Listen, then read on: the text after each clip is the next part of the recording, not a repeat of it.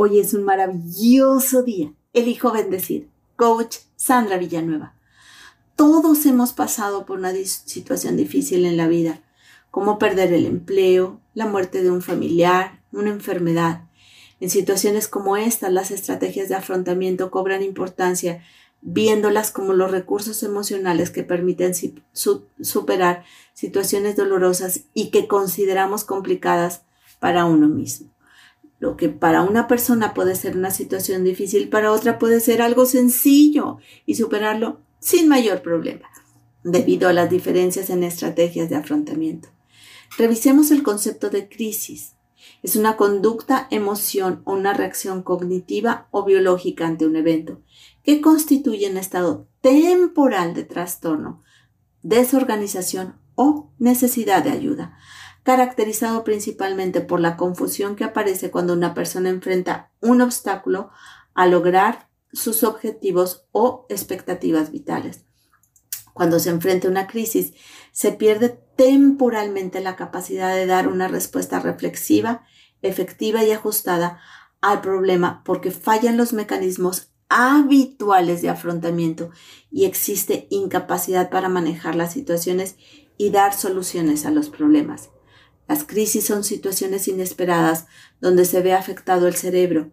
La parte que involucra a un sabio criterio es la toma de decisiones, por lo que muchas veces actuamos por impulso o instintivamente sin medir las consecuencias de los actos, para posteriormente arrepentirnos o cuestionarnos por lo que hemos hecho.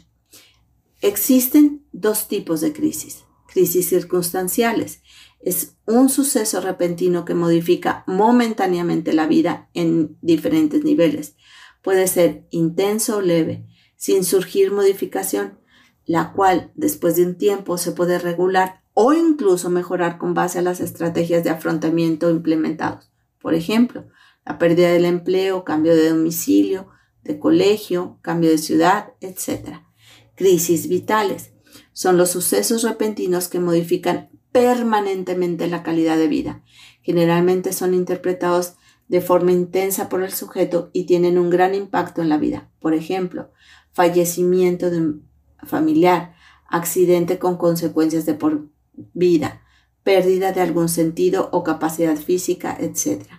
En cualquiera de los dos tipos de crisis depende las estrategias de afrontamiento del sujeto si se aprende de estas y las opera o si se quedan estancados en situaciones y se hunden ante su propia desesperación. Las estrategias de afrontamiento involucran los procesos cognitivos, emocionales y conductuales, los cuales son constantemente cambiantes que se desarrollan para manejar las demandas específicas que pueden ser externas o internas y que son evaluadas como excedentes o desbordantes en los recursos de una persona pueden distinguirse dos tipos de estrategias de afrontamiento principalmente. La primera, la resolución de problemas, identificar, evaluar, valorar una situación que requiere ser resuelta. La resolución de problemas cabe mencionar que se requiere una estrategia o un plan. La B, la regulación emocional es el manejo adecuado de las emociones, reconociéndolas y dando una salida a estas de manera asertiva, sin etiquetarlas, sin juzgarlas y sin condenarlas. Las emociones no son buenas ni malas, son emociones. Hay que darles una salida de forma asertiva. Hermosa alma, te reconozco serena, alegre, tranquila, paciente. Te mando un fuerte y cálido abrazo.